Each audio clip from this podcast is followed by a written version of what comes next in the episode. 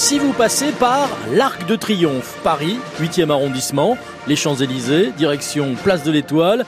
Si vous voyez un grand truc de 50 mètres de haut, lourd de 50 000 tonnes, vous êtes arrivé. Si vous passez par là. L'arc de triomphe de Paris voulu par Napoléon Ier pour célébrer la victoire triomphale de la bataille d'Austerlitz, construit à partir de 1806 et achevé 20 ans plus tard, est le symbole militaire de la France. En ce 11 novembre, le président Hollande a rendu hommage à tous les morts pour la France. C'était à l'Arc de Triomphe sur les Champs-Élysées.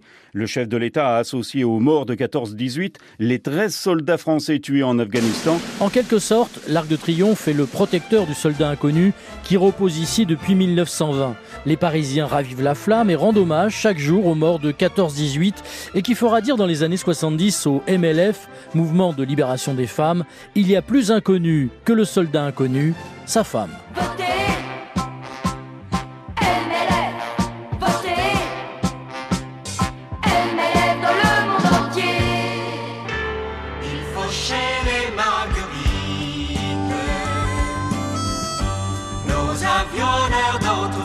Symbole de Paris et de la France, l'arc de triomphe de la place de l'Étoile suscite bien des fantasmes et surtout pour les aviateurs. Le 14 juillet 1919, le pilote Charles Godefroy, héros de la Grande Guerre, passe sous la voûte de l'arc de triomphe avec son biplane surnommé Bébé. Il réalise cet exploit pour protester contre le commandement militaire qui avait imposé aux aviateurs de 14-18 de défiler à pied avec l'infanterie. Godefroy répond à la provocation par une autre provocation. Une disparition. Celle du pilote Godefroy, l'un des as de la guerre 14-18, dont le brevet est daté de 1917.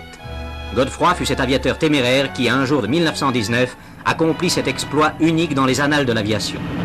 Le coup de folie de Godefroy devient un fantasme pour tous les aviateurs. Au cinéma, Alain Delon rate son coup dans Les Aventuriers. Je crois qu'il que je me suis dégonflé.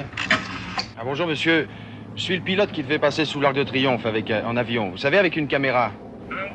Et vous êtes passé eh bien, je n'ai pas pu à cause du drapeau. Dans la réalité, en 1981 et 1991, deux autres pilotes ont réussi le coup de folie de passer sous l'Arc de Triomphe. Un monomoteur aurait réussi à remonter les Champs-Élysées et à passer sous l'Arc de Triomphe, mais ce n'est pas certain. Il serait aussi passé sous la Tour Eiffel. Bref, c'est comme le furet, on le cherche partout. L'avion a été retrouvé dans un champ en Seine-et-Marne tout à l'heure.